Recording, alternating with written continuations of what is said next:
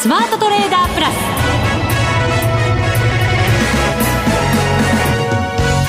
ス。全国のリスナーの皆さんこんにちは。内田まさです。この時間はザ・スマートトレーダープラスをお送りしていきます。この方にご登場いただきましょう。国際テクニカルアナリスト福永博之さんです。こんにちは。よろしくお願いします。よろしくお願いいたします。内田さん。何ですか？急 にいやいや今日は僕の方がちょっとあのイニシアチブを取らないとと思って。いや私も取ろうと思ってたのに。最後ですしね。ね、先週はね本当お疲れ様でございましたが、えー、お疲れ様でございました、はい、私お休みいただいてしまいまして、ねえー、お戻りいただきましてありがとうございます。はい頑張りたいと思います、えー、2週間分。心待ちにされていた方がたくさん。いえいえとんでもございませんあのパソコンかラジオかどちらかの前にいらっしゃると思いますけどいえいえいえ、はい、その話が話したかったこと。ちょっとだけね。はい、ありがとうございます。いえいえはい、はい、2週間分頑張りたいと思いますので、えー、はい、はい、よろしくお願いします。年内最後ですからね。そうなんですよね、えーまあ、マーケットはねそうは言いながら今日はですね、まあ、明日はもちろんあるんですけど、はい、あのちょっとこう5番崩れた感じになっちゃいまして。結果は127円安ということですから、はい、そんなに幅がね大きかったってわけじゃないんですけど。まあでもねあの午前中一時50 40数円ですかね、まあ、プラスになる場面もあったので。高かったのが2万2954円ですから、はい、まあ引けと比べると200円ぐらい差がある。そうそうということになりますね。ねであとはその為替ですよねもう一つ、はい、あの112円のもう80銭割っちゃいましたから。はい。まあ、この辺りは、まあ、後ほどちょっとお話しますけどなんか一部あの海外からの報道であの北朝鮮のミサイル発射の兆候とかね、うん、まあ、CNN が伝えたみたいなんですけど、まあ、それなんかがあってですね急激にちょっと売られる展開になったっていうような状況になってましてですね、はい、はい、一緒にちょっと崩れちゃったという感じですかね。うん、はい、やっぱり警戒はねしてるようでもなんかこう鳴らされてきちゃったところもあって、はい、なんかこの年末に来てその話題かっていうね。ね、はい、そうですよね。であとやっぱりほら様子見を決め込んでた人たちが、えー、あの慌ててちょっとこう売り物を出したっていうところもあるのかもしれませんね。あなるほど。先物ですよね。特にあのヘッジのために先物を売ろうっていう人たちが、はい、あのヘッジをしてなかった人たちの中でヘッジ売りというのをした人が出てきたかもしれませんね。ただまあこの地政学的リスクだとすればですよ、はい、為替だったら今までだったらまた買いが入って元の水準に戻っていくっていう動きも見られましたから。そうですよね、はい、今後どうなるのか、えー、そうなんですよね。ただ今のこの時間見る限りあの112円の80銭前後で、まあ、あのちょっとこうもみ合いのような状況になってますんで。そうですね、えー、本当に下値で動いてるっていう小幅な動きには、ね、今はなってますけれども、はい、ね。はい、ちょっとこの後心配は心配ですね。そうですね。まあ、後ほどね、はい、テクニカル的にちょっとお話したいと思いますけどね。そうですね。はい、この後あの広木隆さんにもご登場いただく予定ですから、はい、ぜひ皆さん参考にしていただきたいと思います。それでは番組進めていきましょう。この番組を盛り上げていただくのはリスナーの皆様です。プラスになるトレーダーになるために必要なテクニック、心構えなどを今日も身につけましょう。どうぞ最後まで番組にお付き合いください。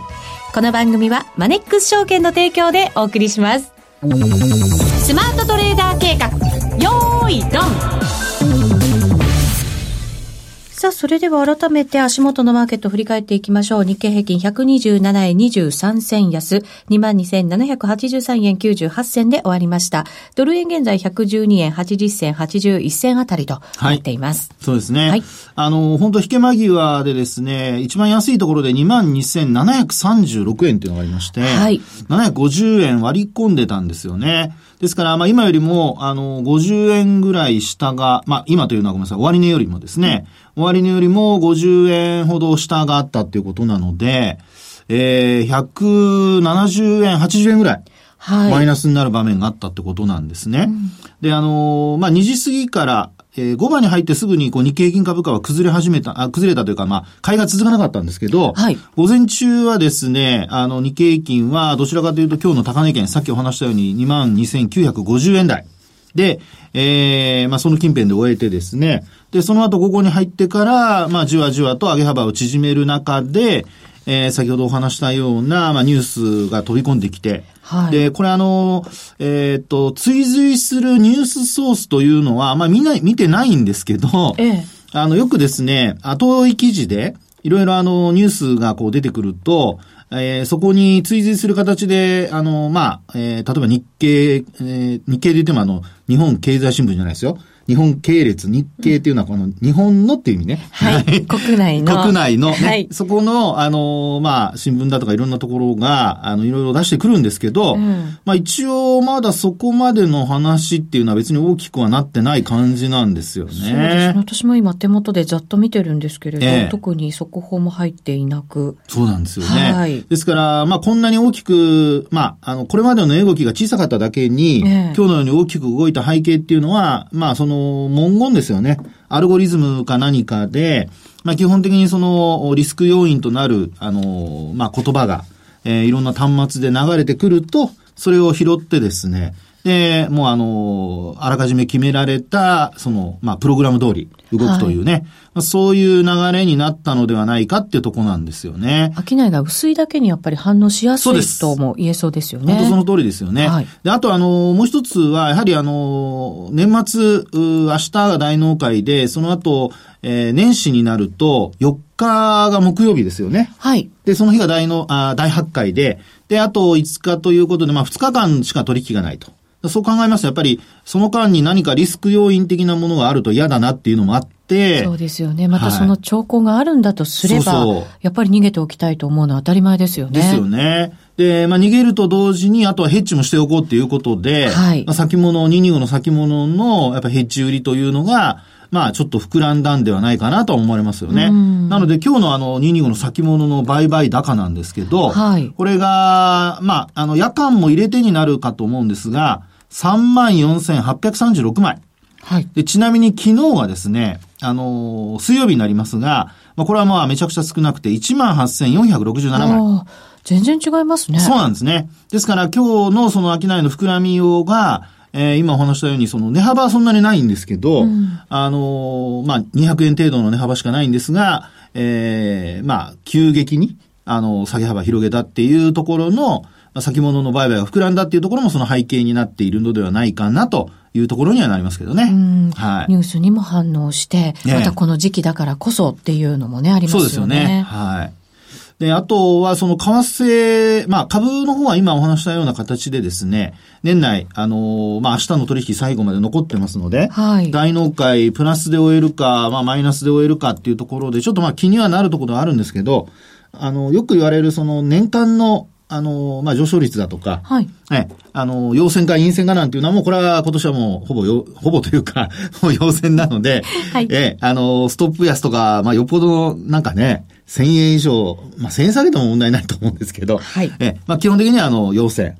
で、上髭ができるかできないかですよね。まあ、そうですね。それがまたどれぐらいの長さになるかならないかっていう。はい。そういうことになりますよね。はい。で、あとは、あの、業績面では一応、あの、まあ、向上しているというね、業績が上向いてるっていう流れは続いてますので。期待感はね、ありますもんね。あります、あります。はい。で、ただ、あの、直近の EPS を見るとですね、うんこれ、やっぱり1500円台の一時ね、30円台まで行ったんですが、はい、今10円前後なんですよね。1510円前後。円前後はい。はい、ですから、ちょっとですね、あの、EPS に関しては、一旦決算発表が出たところで、えー、まあ盛り上がってたんですけど、うん、ちょっとまた、あの、低下気味というか、ですので、まあ、あの、明日の取引を終えた後、えー、まあ、どんな風になっていくかなんですが、ちょっと EPS 来年年明けにもですね、これやっぱり日々ちょっとずつ何かしら動いてますので、はい、これがもし、その小売だとかの決算発表が進む中で、えー、これまで出た高島屋だとかはいいんですけど、あの、一方でちょっと売られる展開になるようなことになりますと、ええー、まあ、日経平均株価の PR 自体ももう15倍台超えてますからね。そうなんですよね。えー、だからどうなんですか業績いいってやっぱり期待感高まってますけど、ある程度のところは株価が織り込んできたっていうことになるんですかね。そこなんですよね。えー、あの、来年の株価を考える上で、一番重要なのは、その PR の織り込み度合いをどこまで持っていくかっていうことと、はい、それから、あとは、あの、実際にその業績がさらに情報修正されるかどうかですよね。うん、で、あの、どこまで持っていくかっていうのは、これはあの、別にあの、私とか内田さんが持っていくんじゃなくてですね。はい。もちろんです。持っていきたいけど、持っていけない。はい、申し訳ありません。力なくて。本当に。力、腕力あるんですけどね、結構。いや、スイングって言った方がいいじゃないですか。そうそうかもしれません。はい。ええー、まあ余計なことは置いといてですね。戻さなければ。戻さなければね。はい。で、あのー、まあ、えっ、ー、と、EPS、PR ですね。まあ、このあたりが、要は PR が、えー、マーケットでどこまで、えー、コンセンサスとしてですね、許容できるかどうか。はい。これが、まあ、持っていけいけるかどうかのポイントになると思うんですけど、えー、今年に入ってからですよ。うん、業績が情報修正されても、16倍台って一度も届いてませんよね。はい。じゃあ来年になっていきなり届くんですかねと内田さん、そこで間髪入れずに何か言ってくださいよ。本当はね、景気い。いこと言いたいわけですよ。はい、そうそうそう。なんだけど、やっぱりちょっと躊躇しちゃいました。わ、はい、かりました？いやね、これはね、私があの、いつまでもですね、あの、石橋を叩いてとか言ってたから、それがちょっとあの、ね、焼き付いちゃってるかもしれませんけど。いやいやあの、外部環境もね、もちろん、アメリカなんかも良くって、はい、で、えー、日本もまあまあ、それなりに良くなっててっていうところあるんでしょうけど、ぐっとね、さらにここからなんかこう力強く上がっていくっていうイメージはね、さすがになかなかこう持ちづらいのかなと思ったり、はい。ですからそうなると、やっぱり第三四半期で情報修正か、あるいは情報修正含みのやっぱ進捗率になるとか、はい。そういう状況がやっぱり、あの、出てこないと、一旦は、あの、年前半、あの、出尽くし等になっちゃう可能性がありますよね。えー、だから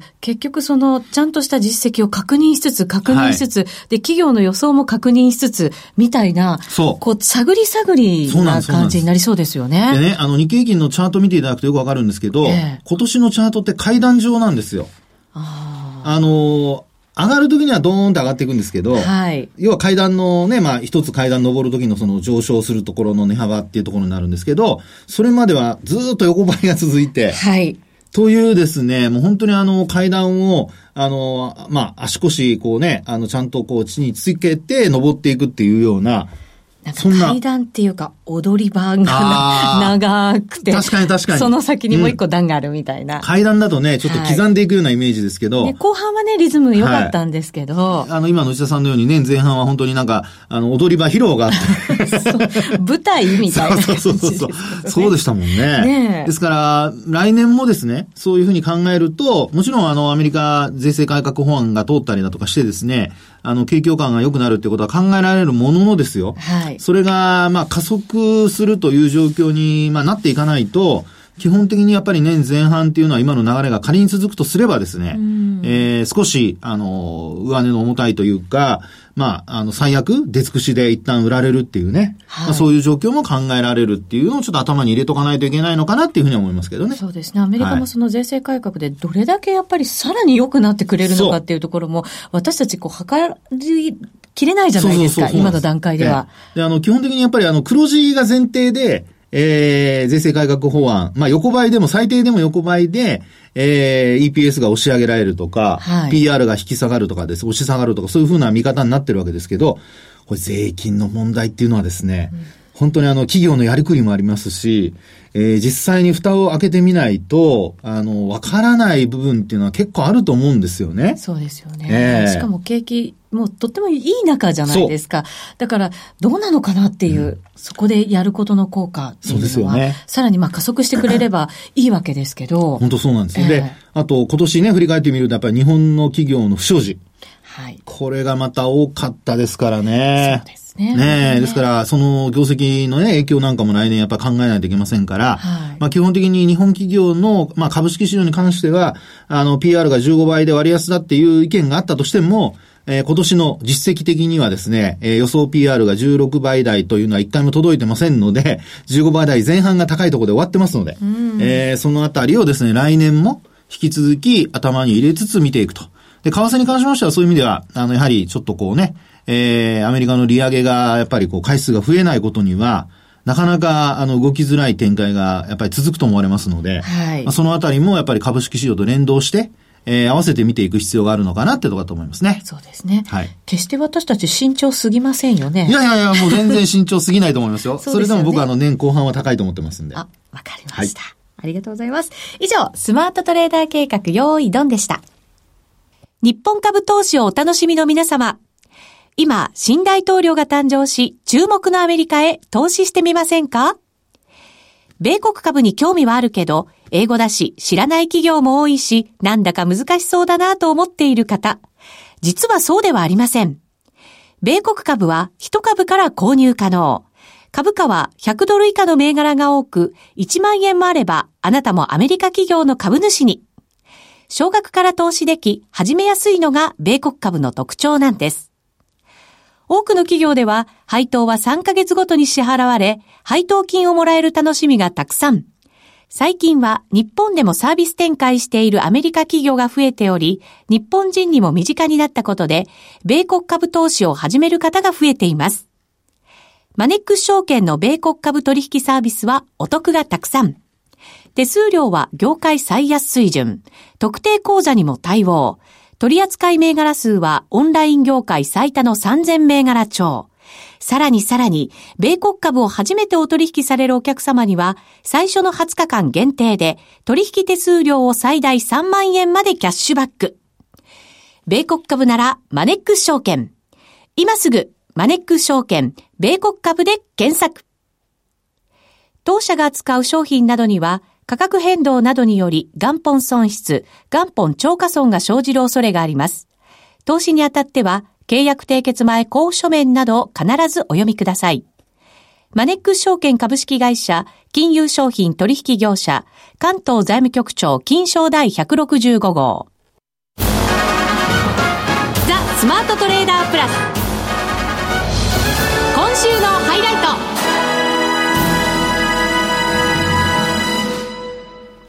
さあ、それではご登場いただきましょう。月1ゲスト、マネックス証券チーフストラテジストの広木隆さんです。よろしくお願いいたします。よろしくお願いします。よろしくお願いします。2017年、本当に残すところもわずかと、はい、いうことになりました。もう時間で行った方がいいぐらい。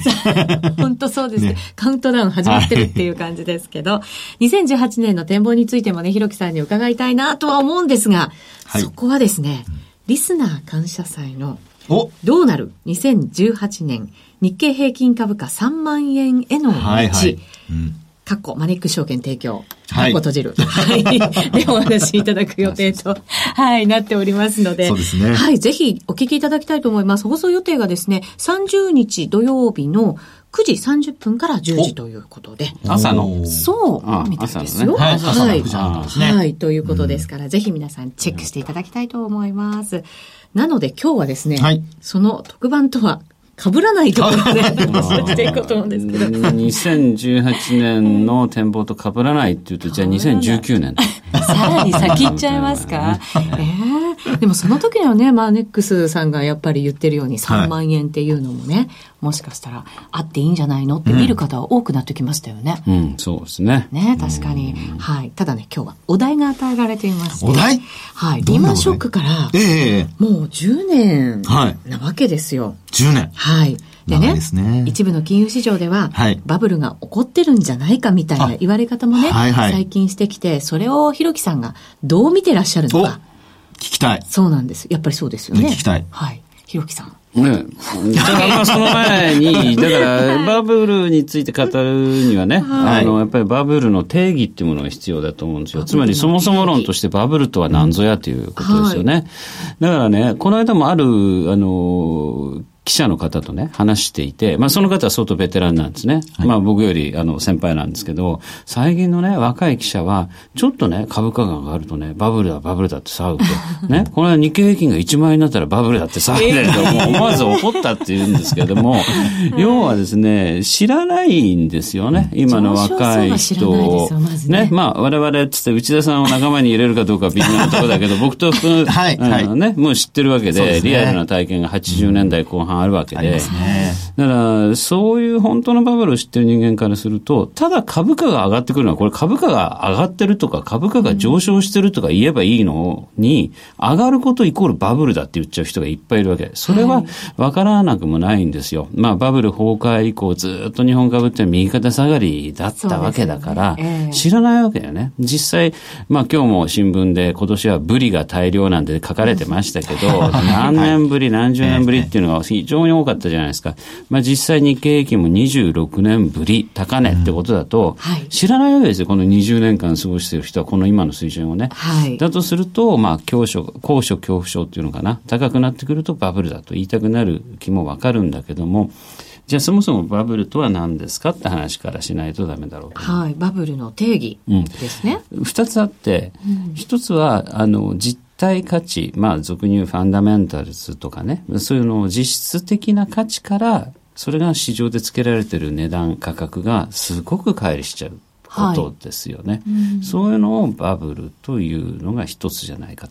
あとはもう一つは、そもそも実体価値が何だかよくわからないようなものが、もう値段だけがえー、急激に上昇するケース。はい、まあこれは僕は暗にビットコインのようなものを言ってるわけですけれども、えー、要は手に取ることもできないし、じゃあそれが何か、その、本当の価値って何だかよくわからない。えー、そういった仮想通貨に使われている、まあ、暗号通貨に使われているブロックチェーンの技術というのは、ただこの技術力っていうことと、ビットコインが取引されている値段って全く別問題ですから、からそういう意味じゃビットコインっていうものの価値をどうやって判断するか、その手がかり材料がないのに値段だけが勝手に急騰してる。これが後者のケースですよね。はい、ただ一方前者のケースは、じゃあ株式、株価というものが、これも手に取って見れるかつ見れないわけで、企業価値なんてものは測るしかない。で、その測り方も、これが企業価値の測り方だっつって絶対無二で確立されたものがあるわけではない。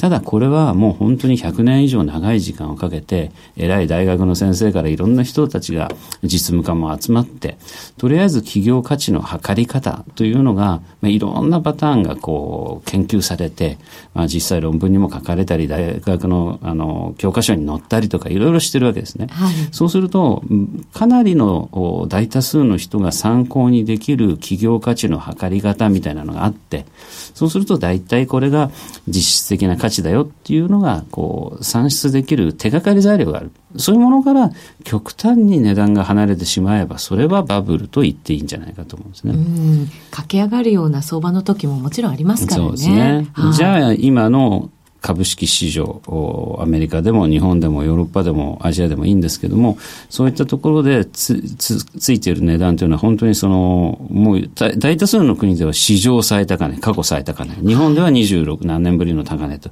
まあ、非常に株価が高いところまで来ましたと。じゃあそれは、えー、古今東西、過去からずっといろいろやってきた企業価値の測り方からすごく乖離してるんですかって言ったら、そんなことはないよねと。例えば一番簡単な、まあ、企業の価値を表すものとしては、その企業が稼ぎ出している利益であるとか、キャッシュフローであるとか、あるいはこれまで稼いできたものが蓄積されている純資産であるとか、まあ資本だとかね。まあそういったものと今ついてる株価とか時価総額とか比べてみると、そんな極端に乖離はしてない。企業が稼ぎ出す利益だとか、そういうもので説明がつく範囲内に収まってるじゃないかと。はい。本当そうですよね。うん。ということがあると思うんですよね。逆にこう低いぐらいですもんね、今の、あの、日経平均株価の PR なんていうのはね。僕のあの、先ほどの話じゃないですけども、ひろきさんと私の経験則からすると、日経平均の PR なんていうのは20倍超えてて普通みたいな時もありましたからね。それこそ80年代末のバブルの時は60倍っていうよね。うね全くこれは、あの、すごいですよね。新興市場銘柄と同じでしたからね、そのね。日本はね、確かになんかこう探り探り上がってきた感じはあったと思うんですけど、うん、アメリカなんか1年通してすごく綺麗に上がってきてるじゃないですか。1年どころじゃないですよ。結局まさに冒頭あった通り、えー、来年はリーマンショックから10年ですとおっしゃる。はい、リーマンショックがあった2008年の9月ですけど、株価はその翌月10月がもう大暴落に次ぐ大暴落だったんですけど、うんそのわずか半年後、2009年の3月に世界の株式市場というのは底を打つんですよね。うん、そこからですからね、えー、そこからもうほぼ一本調子右肩上がりの上昇です。うん、でもそれが普通なんですよ。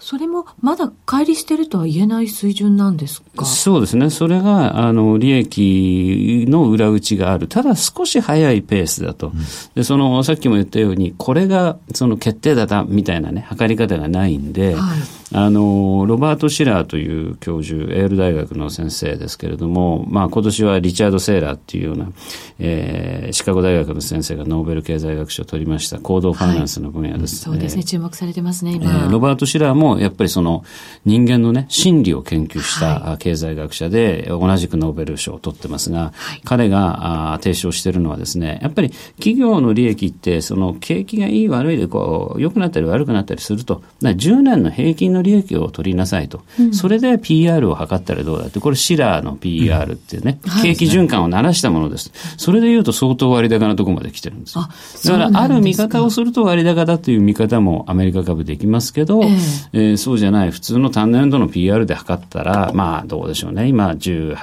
19、場合によっちゃ20とか。そうですね。あの、ウォールストリートジャーナルが出しているものですと、ニューヨークダウはもう20倍超えてますよね。ああ、そうなんですね。はい、そうするとですよ、やっぱり過去のちょっとこう動きを見てみると、その株価が大きく調整をする、また下落をすることによって、景気も冷やしてしまうっていうようなことにつながったりしますよね。その通りです。だからみんなバブルの発生を恐れるわけ。えー、つまりバブルっていうのは発生したら必ず崩壊しますから、最後はあります、ね、えー、だからバブルにならないようにですね、えー、あの気をつけなきゃならないっていうのはもうみんなね、うん、あ政治家や中央銀行、セントラルバンカーとか、えー、みんな市場関係者も含めてですね、みんなそこを注意してるわけですけれども、はい、まあただ、歴史を紐解くと必ずバブルっていうのは起こるんですよね。はいえー、だこれが本当にその人間の常で歴史の常で経済っていうものの常だからそれは仕方ないのかなと思ってますけどね。そうですね本当はだから、えー、巻き込まれたくはないですけどね。うまく乗ってうまく降りるそうそうそうそれができればいやそれができればいいんだけど、えー、まあ、結局そのあまりにも大きいバブルだともう経済全体をね、はい、あのダメにしてしまう。まあ10年前にそういうようなことが起きて100年に一度の危機と言われたわけですけれどもね、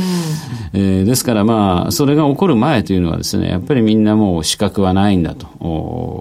今が絶好調なんだと。こう浮かれてた部分がある。だから今はかなりそれに近いところがあるんじゃないかと。つまりいろんなところをバブルを点検してもいや企業業績から言ったらこの株価はまだ正当化できるとかね。いろいろ言われてますから、はいあの、不動産なんかもすごい値上がりしてます、一部の国とかですね。すね。ただまあ、それもまだ、その、説明がつくんだ、こんだけ景気がいいんだからとか、賃料も一緒に上がってるんだからとか、うん、あるいはもう極端に上がってる国々は非常に経済規模が小さい国だから、まあそういうところでバブル、不動産バブルが弾けても、まあ世界的な危機にはならないだろうとか、まあいろんなことが言われてますけどね。うん、ただまあ、リマンショックを契機として、いろんななんかこう政策が取られてきたこともあるので、どうなんですかね。同じようなことがもしですよ、株価下落して、っていうことになったとしても、それでもまだ私たちなんか耐えられるところにむ、昔よりは強くなってるってところ昔よりは強くなってます。一番強化されてるのは銀行の資本規制が、先般バーゼル3がまとまりましたけれども、えー、結局これまでの危機的な状況になることを振り返ると、単にバブルが弾けるだけでは、あの、危機にならず、バブルが弾けて、それでし、金融機関がおかしくなっちゃう、うん、それで金融危機になってしまう。